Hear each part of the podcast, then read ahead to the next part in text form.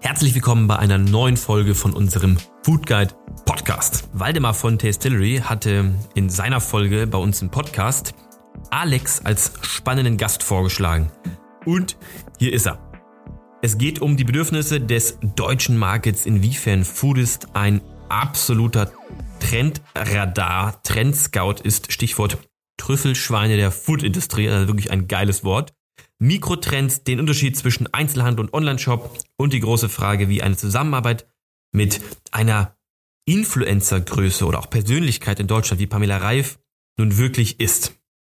Plus kleines Gewinnspiel, haben wir schon angekündigt, läuft bis vom 12.05. bis 23.05. Was ihr dafür tun müsst, müsst super simpel einfach bei Spotify, iTunes oder sonst wo diesem Podcast bitte folgen, davon einen Screenshot machen, mir bei Instagram schicken und damit seid ihr automatisch im Lostopf.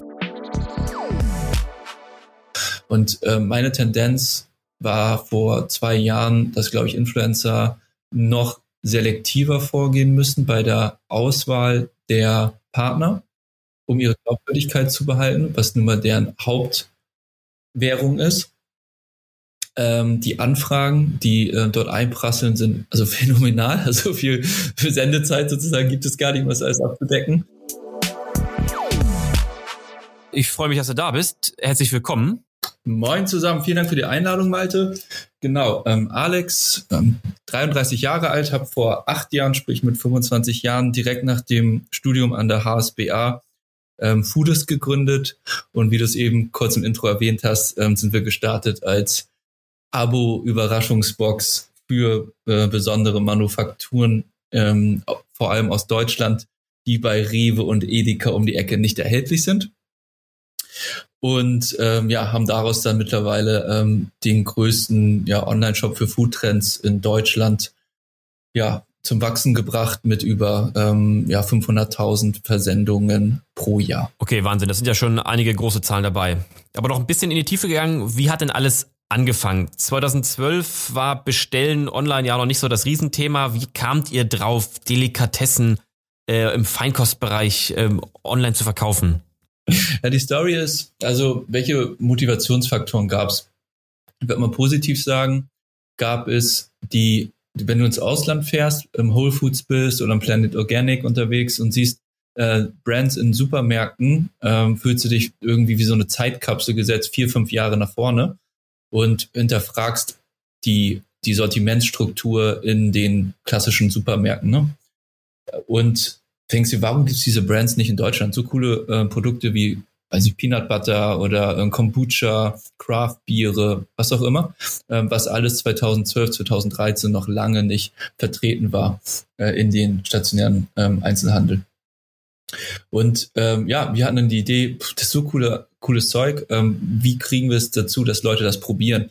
Und ähm, gerade ähm, in Deutschland viele skeptisch, denke ich mal, gegenüber neuen Lebensmitteln. Man kennt es selber, du gehst in den Supermarkt, kaufst eigentlich immer so die gleichen 80 Prozent und gehst so deine Wege ab. Und wir sind dann, äh, haben wir dann in der Beauty-Industrie ein Modell gesehen, nämlich Glossybox, die angefangen haben mit Kosmetikprodukten in, äh, gut in Probengrößen äh, monatlich äh, Abo-Boxen zu versenden und die Kundinnen haben keine Ahnung, was sie kriegen und ähm, äh, entdecken halt neue Kosmetik-Brands so. Und wir haben uns überlegt, können wir das nicht auch auf die Food-Industrie übertragen und damit dann die Leute ermutigen, ähm, neue Brands zu äh, probieren, die sie A im Supermarkt nicht gefunden hätten oder vielleicht auch nicht zugegriffen hätten, weil es ihnen äh, irgendwie zu speziell ist oder sie es vielleicht auch gar nicht entdeckt hätten. Und haben dann, ja, ähm, sind dann gestartet mit einer, ähm, ja, mit einer Abo-Box äh, für Gourmet-Food ähm, und die kostet 24,90 oder damals 24,90 gekostet und ähm, die Kunden, Kundinnen hatten keine Ahnung, was sie da kriegen. Sie mussten uns als Food Scout vertrauen, äh, was wir für die monatlich zusammenstellen und ähm, ja, das war 2012, 2013 ähm, sehr innovativ. Hat das gut geklappt? Wie waren dann so die ersten Erfahrungen? Ich denke, ähm, die ersten Erfahrungen waren sehr gut, dadurch, ähm, dass PR schnell darauf angesprungen ist und ähm, dass wir halt auch ähm, ein Modell am Markt hatten, was es erstmal so nicht gab. Das ist natürlich auch erklärungsbedürftig. Und du, du greifst am Anfang die ähm, Kunden, Kundinnen ab, die erstmal likely sind für das Thema, sich generell danach suchen, sich auch in Fachmagazinen und Blogs darüber informieren. Mhm. Äh, muss auch sagen, parallel Influencer Marketing hatte auch noch nicht den stillen Wert, den es jetzt hat.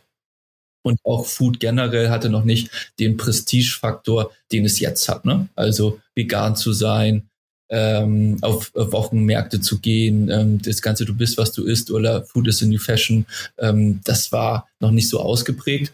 Ähm, das kam so von meinem Empfinden her so die letzten zwei, drei Jahre, wo das extrem zugenommen hat, auch in Verbindung mit Social Media. Ähm, ähm, das auch so als imagebildende Maßnahme zu nehmen für einen selbst, was für ein Konsumverhalten du im, im Food-Bereich hast, nicht nur sozusagen Kleidung, die du trägst, die dein Image ähm, nach außen zeigt. Und ähm, gleichzeitig mussten wir natürlich auch ähm, viele Menschen erstmal überzeugen davon. Du musst dir erstmal irgendwie Vertrauen aufbauen als Marke. Denn wenn, wenn du halt einen, einen Online-Shop hast, eine Einzelbestellung machst, ist das Risiko relativ gering. Wenn du bei uns anfängst mit dem Abo-Modell, ähm, dann musst du schon mehr Vertrauen aufbauen, vor allem wenn die Leute nicht wissen, was sie da kriegen. Und das, da, da musst du, oder haben wir sehr viel Wert drauf gelegt, von Anfang an ähm, eine gute Zusammenstellung zu finden und extrem ver äh, produktverliebt zu sein, weil die Reviews, die dann kommen, alle öffentlich sind und die darüber ganz stark entscheiden, ähm, ob eine Conversion kommt, wenn jemand schon sich dafür interessiert, ob auch wirklich klickt und kauft, weil er natürlich auch dann auf die Zufriedenheit der anderen Kunden schaut, die Kundenrezension.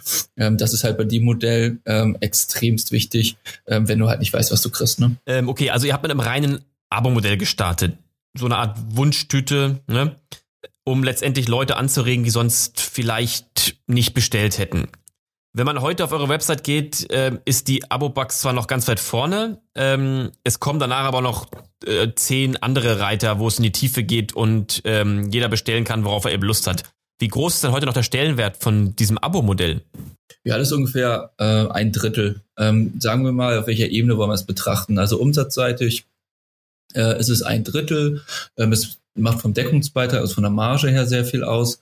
Ähm, welche Bedeutung hat es für uns als Company und ähm, für unser Alleinstellungsmerkmal nach acht Jahren? Weiterhin sehr hohen. Also das Abo ist sozusagen der Innovationstreiber von uns. Du musst dir vorstellen, wir haben mittlerweile, ich glaube, fünf oder sechs verschiedene Abo-Modelle laufen ähm, in Bereichen wie vegan, dann einfach nur Gourmet-Food, wir haben, wir haben Whisky-Club, ähm, wir haben eine Fitnessbox mit einer Influencerin, die heißt Pamela Reif zusammen, die sehr erfolgreich läuft. Wir machen mit, ähm, mit äh, Koppenrad und Wiese zusammen äh, ne, einen Backclub und sowas. Also in verschiedenen Varianten haben wir das ausgebaut.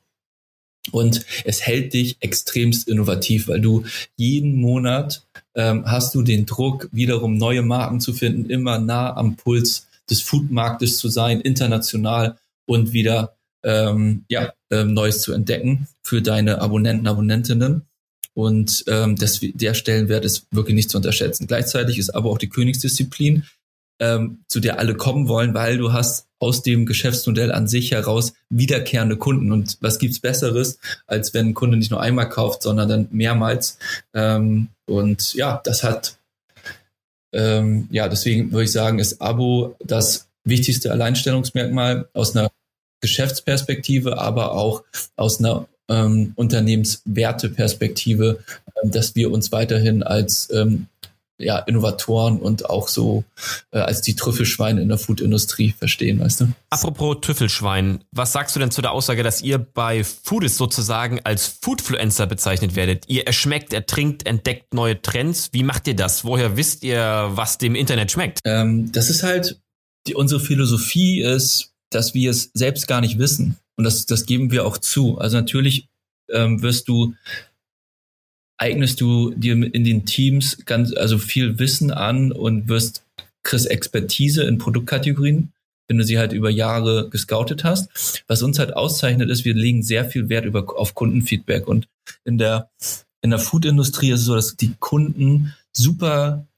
offen sind Feedback zu geben, ihre Meinung zu teilen auf Social Media oder äh, auf Feedbackbögen, die wir rumschicken oder ähm, über ihr Kundenkonto in der Bewertung der Produkte, so dass wir äh, im Nachhinein wissen, war das jetzt eine, eine gute Zusammenstellung, ähm, Produktkategorie zum Beispiel Cold Brew Coffee verstanden in Deutschland, unserer Meinung nach eher nicht. Die denken wirklich noch in Deutschland, wir verschicken hier kalten Kaffee und wollen sie verarschen. wird Craft Beer verstanden? Ganz unterschiedlich, hängt ganz stark, ähm, teilweise sogar echt äh, von der Zielgruppe ab. Ähm, wird Kombucha verstanden? Nein, noch nicht. Ähm, werden vegane Snacks extrem nachgefragt und Riegel? Ja, absolut. Da ist der deutsche Markt total reif für, für Riegel und wird auch weiterhin stark wachsen. Stichwort Trüffelschwein. Das Wort hatten haben wir jetzt ja ganz am Anfang schon im Intro verwendet. Also Foodist ist wirklich ähm, der Trendsetter und der Trendscout. Und ähm, ja, ich war sehr beeindruckt, wie, wie sehr wir doch in unserer Bubble sind äh, und wie viele Sachen ich irgendwie oder wir bei uns im Team auch für selbstverständlich halten.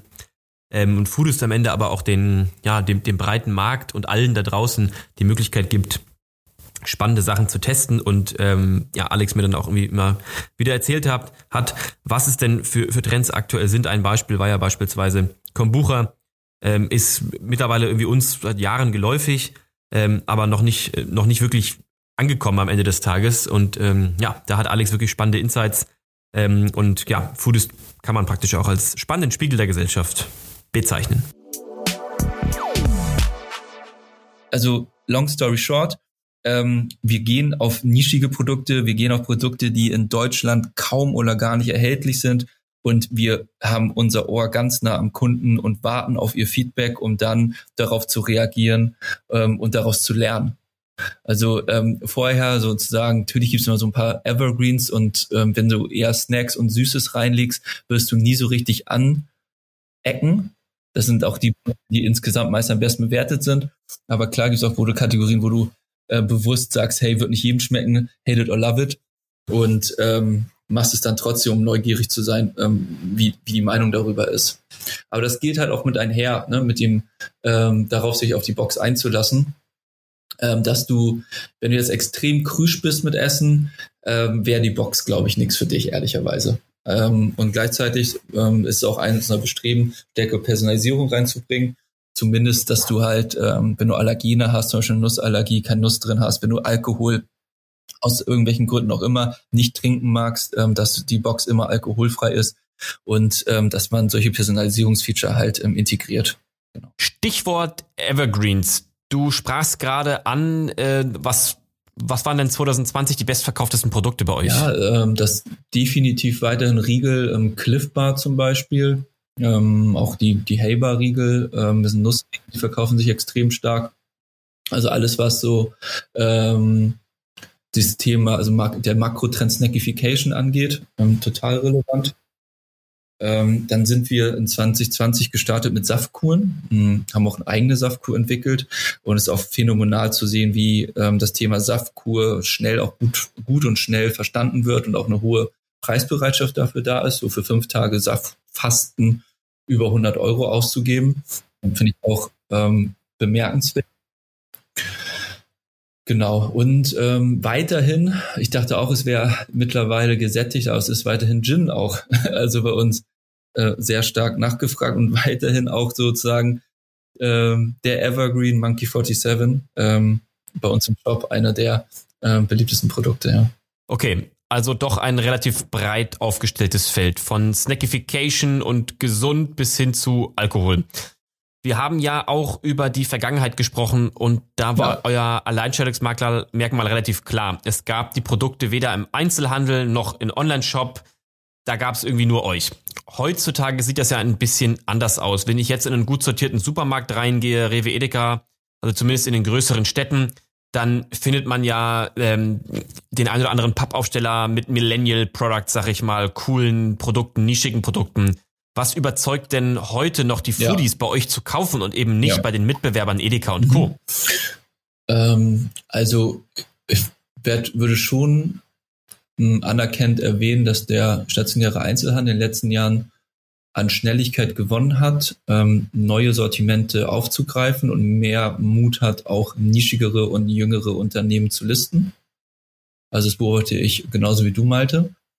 Ähm, welchen Stellenwert hat das für den Einzelhandel? Äh, generell erstmal keinen hohen, was die Umsätze angeht. Das ist, glaube ich, eine, eine Abrundung des Sortimentes, auch eine gewisse Innovationskraft zu zeigen. Und ähm, weiterhin, glaube ich, wird das Geld ähm, an der Fleisch- und an der Käsetheke sozusagen verdient. ähm, der, natürlich ist ein stationärer Einzelhandel, ähm, um auf deine Frage vom USP zu kommen, begrenzt in der Fläche. Und ähm, klar sind da mal ein paar Food-Startups dabei, ähm, aber ich sag mal, in der Breite und der Tiefe ein innovatives Sortiment anzubieten, ähm, wie wir es machen mit über 1500 verschiedenen Artikeln, er kann Edeka und Rewe nicht darstellen. Wäre auch für sie nicht wirtschaftlich. Und ähm, deswegen, äh, klar, also wenn es breit und tief ist, ein Alleinstellungsmerkmal und dann alles, was mit äh, den Vorzügen eines äh, Online-Shops daherkommt, nämlich dass der DHL-DPD-Bote dir das bis an die Haustür trägt, wenn du zwölf Flaschen Wein und äh, drei Flaschen Gin und einen ganzen Karton mit äh, veganen Snackbites äh, bestellst und ähm, ja, eher dieser ähm, ähm, das Komfortable, ähm, was natürlich da auch im Vordergrund steht. Ne? Und natürlich parallel auch sich über Produkte zu informieren. Ne? Du kannst natürlich mal links und rechts quer checken, Kundenrezensionen dir angucken, ähm, mal ein Video dir dazu angucken, mal die, die, die Story vom Hersteller auf der Website nachlesen und dich doch nochmal anders und tiefer informieren, als du es am Supermarktregal machst. Absolut. Jetzt habe ich nachgelesen, dass ihr monatlich bis zu 700 Produkte testet und davon dann einige in dieses wahnsinnig große Produktportfolio aufnehmt. Wie kann ich mir das vorstellen? Gibt es bei euch den Titel eines Food-Testers? Wer macht das bei euch? Wie funktioniert das? Wie kann ich mir so einen Arbeitsalltag vorstellen? ja, ich glaube, es ist so einer der besten Jobs der Welt, äh, wenn man es jetzt so sich vorstellt, aber ähm, ganz so ist es nicht. Ich glaube, jeder wünscht sich mal diesen Job zu nutzen, dass man nur, nur durch die Gegend fährt auf Messen, auf, äh, auf kleine äh, so, so Wochenmärkte, irgendwie in kleine Independent Stores in New York oder London geht und sich dann, äh, äh sich dann auf, auf Food Scouting Tour ist. Also ganz so romantisch ist es ehrlicherweise nicht. Es ist, ähm, es ist ein guter Mix aus Leidenschaft, Bauchgefühl, aber auch Analysefähigkeit. Ne? Also wir, ähm, der, der Job an sich ähm, ist im Category Management, sprich ähm, auf Deutsch Einkauf, so.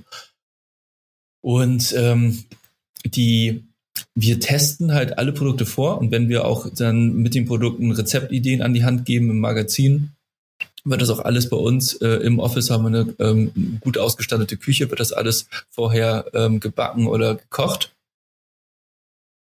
ähm, aber nichtsdestotrotz sind wir auch da, wenn du halt auf so einer hohen Scale unterwegs bist, ähm, Produkte ausfindig zu machen, hast auch gewisse Mechaniken drin, da analytisch vorzugehen über äh, Keyword-Suche, über eine Art äh, Knowledge-Daten, äh, also eine Datenbank, die wir uns über die Jahre aufgebaut haben.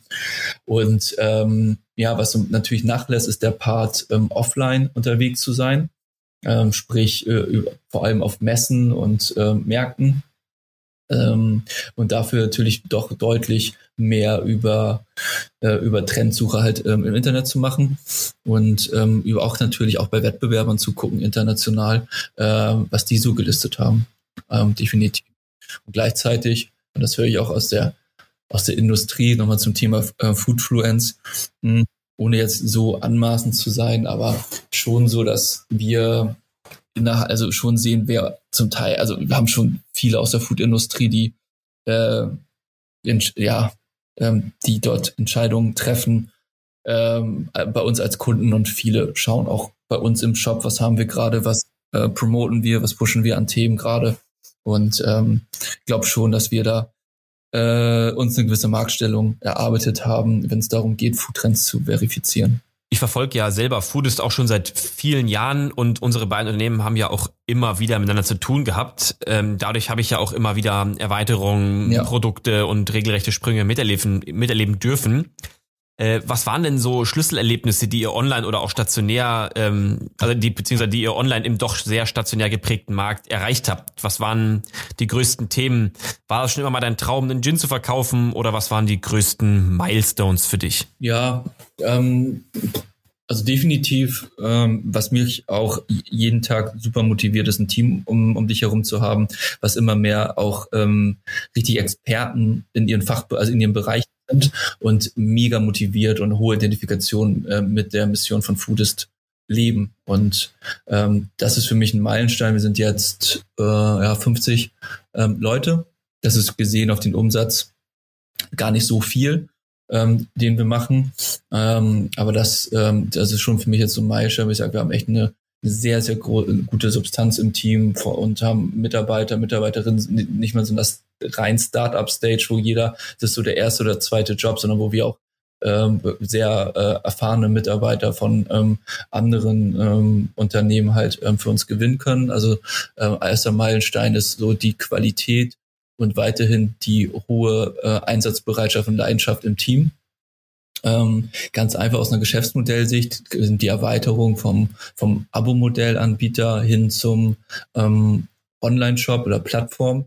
Wir es ermöglichen, ähm, auch ähm, zum Beispiel jetzt Produkttests demnächst anzubieten. Also wenn jetzt einer ähm, in der Industrie sagt, hey, ich habe ein Produkt und wird gern mal wissen, wie kommt das an in der, ähm, in der Zielgruppe, wir können dann die Zielgruppe definieren, können wir äh, Fragebögen erstellen, können ähm, Personas definieren, die wir dann ausfindig machen und die dann in Produkttest schicken, um, um den, dem Markt halt Feedback zu geben auf ihre Produktentwicklung, ne? egal in welcher Stage sie sind, ne? ob sie gerade eine Anfangsstage sind oder sich eine Brand raussuchen und sagen, hey, die würde mich mal interessieren, ob wir in die Richtung auch eigene Produkte entwickeln wollen oder ob sie ein marktreifes Produkt haben, vielleicht auch im Ausland kommen und nicht wissen, ob sie in Deutschland Fuß fassen wollen, bevor sie dann Vertrieb einstellen, Office mieten und so weiter. Das erstmal ähm, vortesten. Und ähm, das ist ein Meilenstein, der ähm, mir voll am Herzen liegt, weil es ist nun mal Fakt in Deutschland, dass acht von zehn Produktneueinführungen im Lebensmitteleinzelhandel scheitern. Und das kostet einfach extrem viel Ressource. Es kostet nicht nur ganz stumpf Geld, so was verbrannt wird, sondern auch ähm, Ressourcen in Form von äh, Rohstoffen, Verpackungsmaterial und so weiter, was dann am Ende des Tages meistens auch schlichtweg vernichtet wird. Ne? So, und da zum Thema Nachhaltigkeit finde ich das pervers, diese Kennzahl. Und äh, unser Ziel ist es, gemeinsam halt äh, beratend für die Foodindustrie an der Seite zu sein und ihnen bei der äh, Produktentwicklung zu helfen, Consumer Insights und Markttrends halt auszuwerten und der ähm, für sie halt ähm, die relevanten Erkenntnisse zu, äh, rauszuziehen. Und ähm, unser großer also mein großer Traum wäre es, wenn wir diese Kennzahl acht von zehn Produktneueinführungen im Lebensmitteleinzelhandel scheitern, wenn wir das reduziert kriegen auf sieben oder nur sechs, weißt du? Ähm, weil das halt, ähm, ja, das ähm, auch, auch einfach deutlich nachhaltiger wäre. In den letzten Wochen haben wir uns immer, immer mehr bei Food Guide, Pay Now Later und auch Taste Tours mit dem Thema Nachhaltigkeit auseinandergesetzt und jetzt nicht zuletzt durch die Podcast-Folgen und unsere, unsere LinkedIn-Artikel auch festgestellt, dass Nachhaltigkeit nicht nur anfängt auf dem Feld, beim Bauern, beim Erzeuger, wie wir jetzt im Podcast beispielsweise auch mit Jule von Frische Post besprochen haben, sondern eben auch noch weitergeht bis hin eben zur, zur Endverwertung von Produkten, zum Packaging und zum eigenen Haushalt. Und hier haben wir uns jetzt gemeinsam mit, mit Everdrop zusammengetan sozusagen, beziehungsweise wir supporten die Mission von Everdrop, den Haushalt zu entplastifizieren. Hierbei geht es also darum, dass wir auch dann die Nachhaltigkeit durchziehen wollen und wie gerade gesagt, nicht nur ähm, vom Feld frisch bestellen und auch noch regional, sondern eben auch noch, wenn wir den Teller dann am Ende abwaschen bei uns zu Hause, versuchen das Ganze möglichst plastik- und chemiefrei zu betreiben. Und Airdrop hat hier spannende Lösungen für die, für die häuslichen vier Wände geschaffen, von Spülmaschinen-Tabs über Spülmittel und äh, so ein kleines Ökosystem drumherum gebaut, was wir auf jeden Fall unterstützen wollen, unterstützenwert finden. Und ähm, wenn nicht wo, wenn hier im Podcast passt es ganz gut rein, kurz darüber zu sprechen. Wir haben auch überlegt, die Kollegen von Everdrops auch mal in den Podcast einzuladen. Das machen wir vielleicht in ein paar Wochen. Das werdet ihr dann sicherlich mitbekommen. Aber hier vielleicht einfach schon mal kurz die, die unsere Idee, dass wir die, die Jungs, ich glaube aus München kommen sie, bei ihrer Mission unterstützen wollen und in den nächsten Wochen werdet ihr noch viel spannenden Input von Everdrop bei uns auf den Kanälen sehen, denn wir werden versuchen, bei uns im Büro und bei unseren KollegInnen zu Hause auch überall möglichst nachhaltig zu arbeiten und das Thema Spülmittel und Plastik aus dem Haushalt so gut es geht zu verbannen. Unser Geschäftsmodell hat sich halt dahin entwickelt, dass wir nicht nur selber ähm, Direct-to-Consumer sind, eigenen Online-Shop haben, eigene Abo-Modell haben, direkte Kundenbeziehungen führen, sondern mittlerweile auch ähm, die, der Industrie helfen, ähm, Direct-to-Consumer-Geschäftsmodelle aufzubauen und ähm, die an auch eine gewisse Digitalkompetenz dann auch ähm, direkt mit äh, ja mit dazu bringen. Ähm, sprich, ähm, dass die, das Thema Koppenratenwiese macht extrem viel Spaß ähm, mit ähm, äh, mit Koppenrad dort einen Backclub hochzuziehen den Schokoladenclub und daraus ähm, entstehen halt so viele Folgethemen und ähm, auf einmal ist ist ein Lind und Koppenrad und Wiese direkt am Kunden dran und nicht hat nicht den Umweg über den Edeka oder den Rewe oder also generell den stationären Einzelhandel, sondern kriegt direktes Feedback. Und ähm, das ist nun mal total Gold wert, um seine eigenen Produkte und Dienstleistungen ähm, besser zu machen. Ne? Okay, und am Ende auch ganz klar der Vorteil für mich als Kunde, denn so eine Firma wie Lind, die ja irgendwie zum ja, jährlichen Konsum, Konsum dazugehört, hat ja die Möglichkeit, mich besser kennenzulernen, meine Bedürfnisse besser kennenzulernen und wird dann wahrscheinlich nächstes Jahr ein besseres Produkt rausbringen, ein noch besseres Produkt, welches ich dann eher kaufen würde. Ja, genau. Genau, oder die haben doch, also natürlich äh, so, mh, hm, bin ich falsch verstehen, aber ich, wir haben das große Privileg uns erarbeitet, ähm, dass wir beratend bei vielen Lebensmittelkonzernen, dass wir uns mit denen zusammen überlegen, wie könnten neue Produktkategorien, äh, welche Produktkategorien könnten für sie spannend sein, ähm, welche, auf welcher Markenebene könnten sie, also welche, mit welchen Marken könnten sie an den Start gehen und ähm, für sich dann neue Märkte erschließen und vor allem an junge Zielgruppen rankommen. Ich glaube, also wir haben im Durchschnitt eine Zielgruppe, die äh, unter 30 ist, tendenziell ähm, weiblich, ähm, sehr ähm, digital affin und ähm, hohen Bildungsgrad hat. Also so eine Zielgruppe, an die eigentlich jeder ran will. Und das, ähm, glaube ich, war vorher nicht geplant. Das kommt auch viel mit dem Vertriebskanal zusammen, ähm, dass wir auf Social Media ähm, in, äh, vor allem Instagram, jetzt perspektivisch auch sehr stark TikTok, äh, aktiv sind, sehr stark mit Influencern zusammenarbeiten, auch sehr tiefgreifend Influencern zusammenarbeiten, nicht nur hier poste mal einen Gutscheincode, sondern da auch eigene Abo-Boxen bis hin demnächst wahrscheinlich auch zu eigenen äh, Marken und Companies halt bauen. Und das, ähm, ja, das sind, das das macht dann Spaß, sozusagen sein Wissen auch ähm, mit der Industrie zu teilen und sich zu überlegen, wie, ähm, dass die halt die richtigen Entscheidungen treffen, ne? wenn es um äh, und das kannst du halt nur auf Basis von guten Consumer Insights und Feedback einholen und, und, und Testing machen und nicht so, wie es die Industrie gelernt hat, äh, mit so einer veralteten Marktforschung und äh, irgendwie solchen Zielgruppenpanels und in so einer ja, sehr langsamen und äh, künstlichen Atmosphäre in einem äh, Labor oder Marktforschungscenter, weißt du? Wie halt nur mal so Marktforschung klassisch abläuft. Und ähm, das ist ein Bereich, der extrem spannend ist, ähm, das, das neu zu überdenken, Marktforschung. Du sagtest vorhin, ihr habt eine Box gemeinsam mit Pamela Reif entwickelt. Wie genau ist das entstanden und äh, was, worum geht's da genau? Ähm, also wir haben mit Pamela Reif ähm, bei einer Influencerin, ähm, auch eine der größten ähm, bei uns im Portfolio, ähm, mit der wir dann so klassisch, wie es früher in der ersten Stufe vom Influencer-Marketing war, zusammengearbeitet haben. Äh, man, man spricht ähm, vertraglich dann verschiedene ähm, Aktionen ab, die dann da sind, Weihnachten, ähm, dann gibt es irgendwas über Ostern, dann vielleicht mit einer Abo-Box und das wird dann halt Stück also immer mal wieder promoted, ne? Und dann klassisch auch hier, hey, hab ein neues cooles Produkt von Foodist entdeckt, hier gibt es einen Gutscheincode dazu. Ähm, und wir haben uns dann überlegt, oder ich habe überlegt, wie können glaub, also wie, wie können Influencer glaubwürdig bleiben und wird das in den nächsten Jahren auch so sein. Und äh, meine Tendenz war vor zwei Jahren, dass, glaube ich, Influencer noch selektiver vorgehen müssen bei der Auswahl der Partner, um ihre Glaubwürdigkeit zu behalten, was nun mal deren Hauptwährung ist.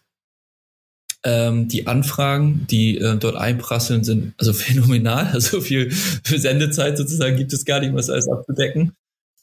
Ähm, und ähm, dann haben wir überlegt, okay, ähm, ganz einfach saßen wir zusammen, wieder ähm, nach einem Jahr haben sie Revue passieren lassen und ich habe dann ähm, Pamela gefragt, hey Pamela, kannst du dir vorstellen, zum Beispiel ähm, mal äh, eigene Produkte zu entwickeln, zum Beispiel einen eigenen Adventskalender oder äh, eine eigene Abo-Box zu führen, wo du dann deine Follower noch mehr mitnimmst in deine eigene, in deine eigene Ernährungsweise, indem sie äh, auf einen Schlag mehrere Produkte entdecken, die du selber äh, konsumierst, äh, die du cool findest, die du auf deinen Reisen auch ähm, ähm, so entdeckt hast, äh, wo du auch, die haben auch parallel ein Kochbuch geschrieben, ähm, die dann halt auch irgendwie vielleicht auch Rezeptcharakter haben äh, und Bestandteil von einem deiner, damals war es ein Bowl, ähm, äh, Kochbuch, also über ähm, so Bowls, mh, Bowl-Rezepte ähm, halt mit integrierst und ähm, auch einen so educational Ansatz hast, dass du Leute mehr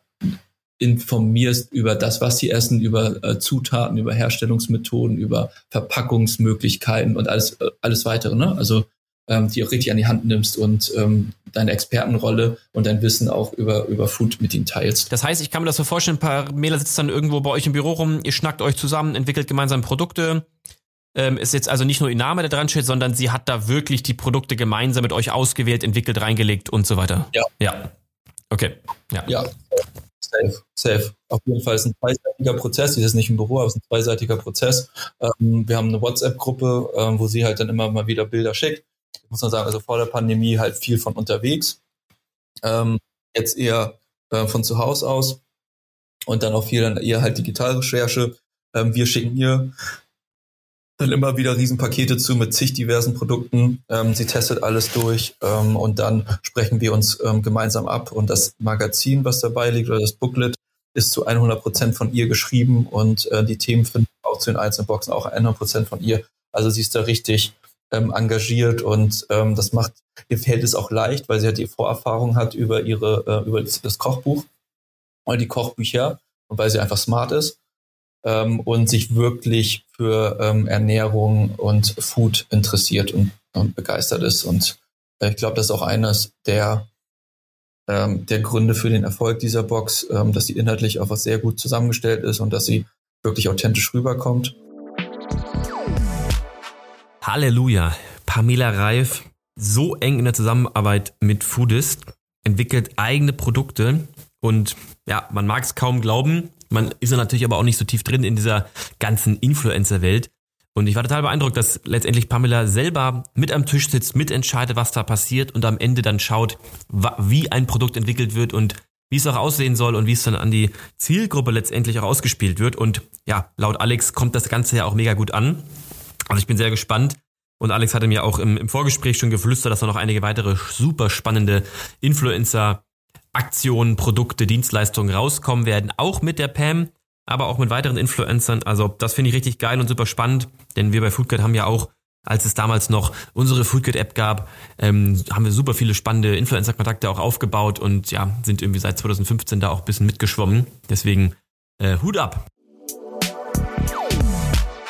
Äh, kommen denn da noch neue Boxen, Abonnements und, und so weiter in diese Richtung? Oder was sind die neuesten Neuerungen, die neuesten Specials, die 2021 kommen werden? Ja, also ähm, wir wollen weiterhin ähm, neue Abo-Modelle entwickeln. Hm, gerne auch mit Reichweitenpartner, Partnerinnen. Das können Firmen sein, ähm, das können auch Verlage sein. Also den Whisky Club machen wir zum Beispiel mit dem Magazin Beef. Ähm, ja, weil es natürlich eine, eine perfekte Männerzielgruppe ist, die ähm, die eine hohe Preisbereitschaft hat und äh, Interesse für Food. Ähm, fast äh, dachten wir Whisky dazu und äh, lagen jetzt nach einem Jahr, äh, würde ich sagen, auch richtig. Ähm, ist auch ein, ein total schön wachsender Whisky-Club, ein total, äh, total geiler Austausch äh, mit der äh, Whisky-Community. Ähm, und ja, das können einmal sozusagen Verlage sein, mit denen wir Kooperation machen, es können Influencer sein, aber auch Firmen, ähm, wie jetzt im Beispiel Koppenrad und Wiese. Ähm, da wird die herkommen, mag ich jetzt nicht verraten, aber das ist auf jeden Fall zwei sehr spannende Sachen in der Pipeline, ähm, die mal gelauncht werden. Ähm, dann das Thema Internationalisierung. Ähm, in diesem Jahr noch Fokus ähm, Schweiz und Österreich. Du Österreich unter uns ist halt ähm, jetzt, mh, mm, also sagen wir vorsichtig, mh, mm, Österreich hat jetzt nicht komplett andere Merkmale als der deutsche Markt. Ähm, es ist halt so, dass gerade der Schweizer Markt, es ist so ein bisschen Bayern Plus sozusagen, um ein bisschen frech zu sein. Ähm, ähm, nein, Schweiz braucht schon gewisse Lokalisierungsfaktoren und ähm, hat natürlich auch Herausforderungen mit der Währung, als auch mit, äh, vor allem mit, mit dem Zoll. Und wir, wir haben es bisher unter foodist.ch so mitlaufen lassen. Und ähm, das ist jetzt so, ein, so eine Basis, wo man sich überlegt, hey, können wir eigentlich noch mit dem Service, den wir so anbieten, vor allem, wenn es darum geht, halt ähm, die, die, den Kunden noch die Verzollungsgebühren an der Haustür zahlen zu lassen. Äh, willst du da jetzt unter der Voraussetzung wirklich in Marketing investieren und in den Ausbau des Marktes? Nein, wollen wir natürlich nicht. Wir wollen erstmal den Service besser und kürzere äh, Versandzeiten ermöglichen und ähm, auch einen Schweizer Kundenservice dediziert aufsetzen. Und dann wollen wir ähm, aber auch den Schweizer Markt ähm, stark ausbauen. Ähm, sind wir gerade dran. Und unsere Fahne sozusagen, die Foodist-Fahne in der Schweiz ähm, jetzt stärker ähm, zu hissen Ja, und dann ähm, freue ich mich ähm, auf diesen dritten Bereich ähm, B2B-Partnerschaften. Also ähm, auch wieder das Thema Schweiz. Um dir mal ein Beispiel zu geben, in der Schweiz gibt es sozusagen, ja, so ähnlich wie bei Asterix Obelix ein gallisches Dorf, ähm, das sich da gegen die Römer ähm, widersetzt. Äh, das in dem Fall ist es die Firma Zweifel.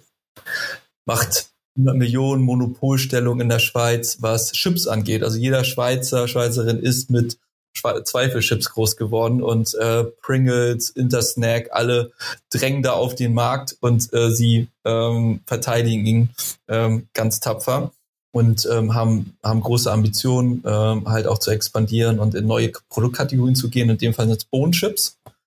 Und das ist natürlich ein Paradigmenwechsel. Ein familiengeführtes Unternehmen, was über zig Jahre hochgradig erfolgreich ist mit Kartoffelchips, sagt auf einmal, hey, ist es noch modern in fünf Jahren, zehn Jahren frittierte Kartoffelchips zu essen? Oder haben die Kunden nicht andere Bedürfnisse mittlerweile entwickelt, die wir jetzt vorausschauend auch befriedigen wollen?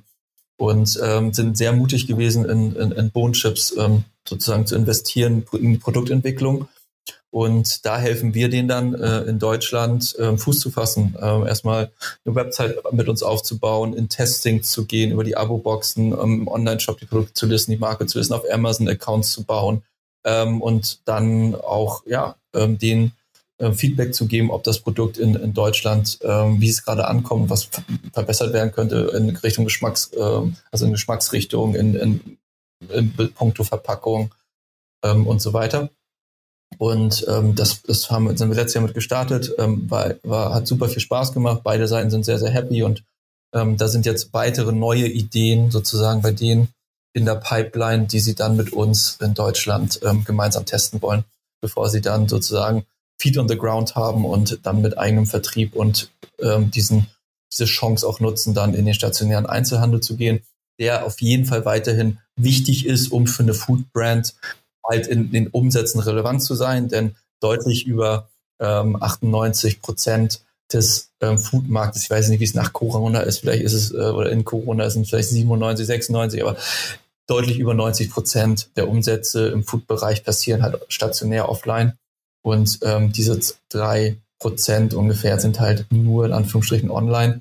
Und ähm, ja, das ist halt wichtig, ähm, offline erfolgreich vertreten zu sein. Gleichzeitig ist es ein äh, oligopolistischer Markt ne, mit Edeka Rewe, mit den, ähm, mit den Drogerien, DM, Rossmann und so weiter. Da hast du nicht viele Chancen. Ne? Also nicht viele Chancen in den Listungsgesprächen und nicht viele Chancen auch, wenn das Produkt sich halt nicht im Regal dreht. Und wir wollen dann äh, unsere äh, Partner möglichst fit machen, um ja vorbereitet zu sein in den Listungsgesprächen äh, mit viel ähm, mit mit guten ähm, Daten und Consumer Insights aber auch wirklich sich sicher sein, dass sie, dass sie reif sind dafür, ne? Weil wer weiß das schon? Die haben jetzt Bohnenchips entwickelt, da kostet die Tüte 2,90 Euro. Jetzt, äh, jetzt mal Malte an dich, ne? Glaubst du, dass das funktionieren kann? Weißt du? Ja eine Frage. Also 2,90 Euro äh, Bohnenchips in der Geschmacksrichtung Humus. Also ich kenne die Chips ja witzigerweise auch, ähm, weil wir diese für unsere digitalen Weintastings bei Taste at Home ähm, auch nutzen durften. Da hatten wir eine Kooperation mit euch, die Humus-Chips von Zweifel. War ja, ja, genau, haben wir. Und äh, die haben wir dann bei den digitalen Tastings mit verschickt. Die kamen auch super gut an. Humus sicherlich auch aktueller Trend super lecker auch. Ich persönlich fand sie auch sehr lecker und ähm, auch was, was Neues, einfach praktisch nicht klassisch aus Kartoffeln und so weiter. Aber du hast schon recht, 2,90 Euro ist natürlich echt eine, eine gute Hausnummer für eine Packung Chips. Ähm, ja, man, man ist da sicher direkt in so einem Delikatessenbereich, wo ich auch diese Kettle-Chips und Co. irgendwie verorten wurde. Ähm, ja, aber was wir über unsere eigenen Kanäle, also ich sag mal so eine Mini-Marktforschung eben messen konnten, dass ähm, gerade durch die Schließung Gastronomie irgendwie viel Geld in den Einzelhandel, in den Onlinehandel geflossen ist und plötzlich irgendwie ein, zwei Euro mehr pro Tüte völlig okay waren. Und wenn das Produkt dann überzeugt, dann gibt es natürlich auch fairerweise den Return. Ja, absolut. Das sind auch die Fragestellungen, ähm, wie massenmarkttauglich ist das Produkt? Also ich glaube, jeder nimmt wahr, dass sich die Konsumentenbedürfnisse verändern und auch langsam eine höhere Preisbereitschaft für Lebensmittel einkehrt oder zum Beispiel auch eine höhere Sensibilisierung für äh, Fleisch und so weiter. Ähm, aber, aber also wie, wenn du jetzt von einem Einkäufer bist, der den Job seit zig Jahren macht, ne? Und er hat nun mal in seiner Erfahrung gelernt, zum Beispiel, es gibt Preisschwellen und wenn du die übertrittst, dann wird's halt nischig und nicht mehr lohnenswert. Aber ich glaube, diese Gesetzmäßigkeiten verschieben sich gerade etwas. Und ähm, ein anderes Beispiel ist der Riegelmarkt. Also es war jahrelang im Gesetz, ein Riegel darf nicht über einen Euro kosten. So, jetzt für uns beiden kaum vorstellbar, weil wir selber Riegel für 2,29 Euro bis hin für 2,09 Euro kaufen, oder? Na klar, da habt ihr natürlich wahnsinnig krasse Insights, die man als Konsument gar nicht so wahrnimmt. Ähm, aber ja, ein Paradigmenwechsel passiert und das Konsumentenverhalten ändert sich und das äh, wird sich früher oder später überall, äh, wird, wird früher oder später sicherlich überall Einzug nehmen. So, anderes Thema. Du hast ja letztes Jahr noch ein weiteres Unternehmen gegründet. Was war denn das? Genau, ähm, das Unternehmen, das ich gegründet habe, ähm, ist in der Kosmetikindustrie, also was ähm, vielleicht auf den ersten Blick völlig anderes äh, als Food und heißt Beauty Love. Also beautylove.de ist, ich sag mal, das Playbook, was wir mit Foodist geschrieben haben die Kombination aus Abo-Modell, Online-Shop, Eigenmarke und auch ähm, einem B2B-Geschäft ähm, dort beratend ähm, tätig zu sein, ist ähm, übertragen wir gerade auf die Beauty-Industrie. Und ähm, ja, äh, das ist dann sozusagen Beauty Love. Ähm, wenn ihr jetzt gerade, glaube ich, auf die Website geht, ist es ähm, ist gerade wirklich in den Kinderschuhen. Und ähm, warum mache ich das? Ähm, auf, auf den zweiten Blick, meiner Meinung nach, gibt es ähm, ganz viel Parallelen zwischen der Beauty- und der Food-Industrie ähm, in Richtung ähm, Konsumentenverhalten. Also die, die Beauty-Industrie ähm, durchlebt auch gerade einen starken ähm, Shift bei den ähm, Kaufentscheidungen der Konsumenten und Konsumentinnen in Richtung neuer, kleinerer Marken, die authentischer sind, wenn es darum geht zu sagen, hey, wie nachhaltig ist meine Verpackung, ähm, ist es Animal Cruelty Free? Ist die Kosmetik vegan? Ist es, ähm, baut die äh, Kosmetik auf natürlichen Inhaltsstoffen auf oder ist es so, so Naturkosmetik? Ähm, und ähm, ich glaube, dass so ähnlich wie in der Foodindustrie, ähm, wo, wo, wo vor allem junge Zielgruppen anfangen stärker zu hinterfragen, was esse ich da eigentlich, Produkte umdrehen, ähm, sich die Labels durchlesen und wissen, dass halt auch ein glückliches äh, und langes Leben unter anderem eine Komponente von vielen, aber eine Komponente ist auch Ernährung. Ähm, und auch natürlich auch Genuss, geht nicht nur um sich gesund zu ernähren, aber bewusst ähm, zu ernähren. Und das Gleiche sehe ich gerade auch in, in, der, in der Kosmetikindustrie, ähm, ähm, in jungen Zielgruppen, wo mehr Skepsis besteht gegenüber dekorativer Kosmetik und auch mehr auf ähm, die Inhalt und ähm, die Art der Produktion ähm, halt gelegt wird und auch neue Marken entstehen und Marktanteile wegnehmen von ganz großen etablierten Leuchtturm-Brands.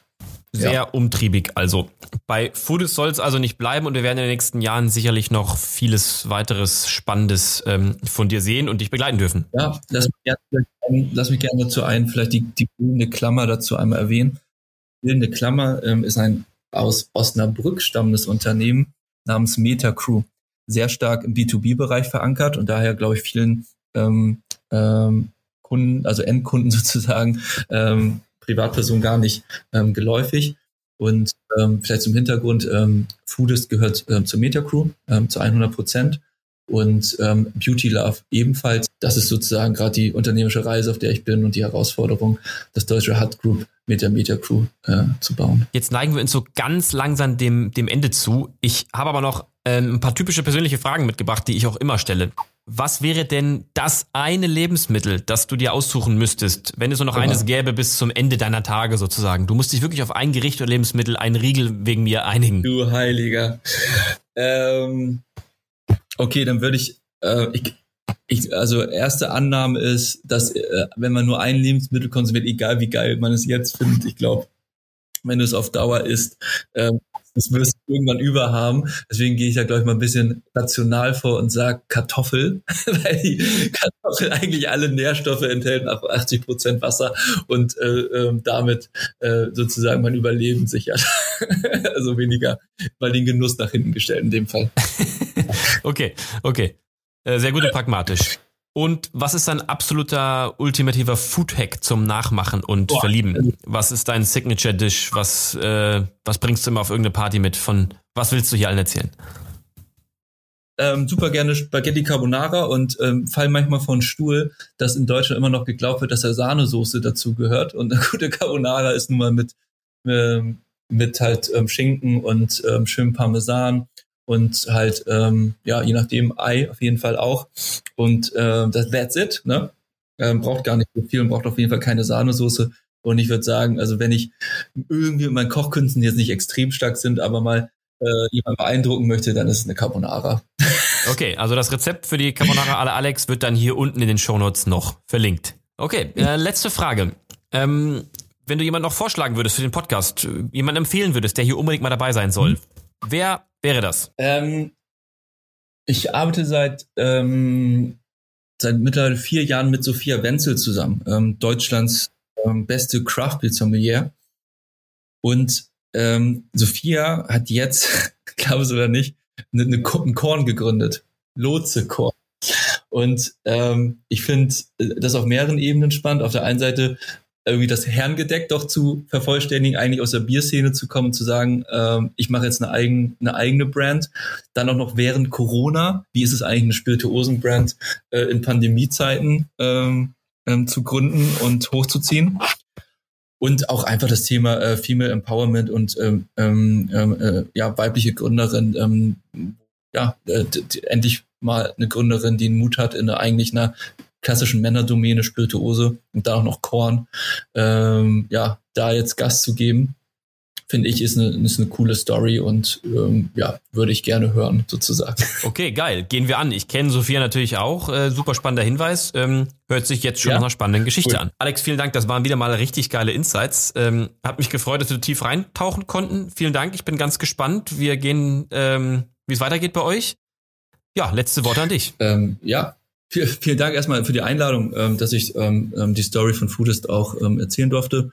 Und ähm, ja, ähm, ey, wenn die Folge gefallen hat, ähm, wir sind Starkwachsunternehmen, suchen immer wieder ähm, neue Teammitglieder und ähm, wer in der, ähm, in der, äh, in der Foodbranche ist und ähm, ja, Food-Innovation entwickeln will oder entwickelt hat, auch gerne direkt anschreiben und ähm, Kontakt aufnehmen. Geil. Man findet dich auf jeden Fall auf LinkedIn. Ansonsten uns gerne anschreiben. Wir connecten dann auch immer gerne zu Foodist. In diesem Sinne, ciao Alex, bis ganz bald. Ich danke dir. Ciao, Dankeschön. So, das war mal wieder eine sehr schöne Folge mit Alex. Hat Spaß gemacht, spannende Insights. Ich hab's auch mal wieder genossen und ja, obwohl wir beide in Hamburg wohnen und irgendwie miteinander zu tun haben, so detailliert spricht man dann doch nicht über die Sachen und wir wären nicht wir, wenn wir nicht wieder einen richtig coolen Rabattcode für euch dabei hätten mit Foodguide 15 zusammengeschrieben und großgeschrieben gibt es, ja, ihr habt es wahrscheinlich schon erraten, 15% auf alles im Shop bei Foodist.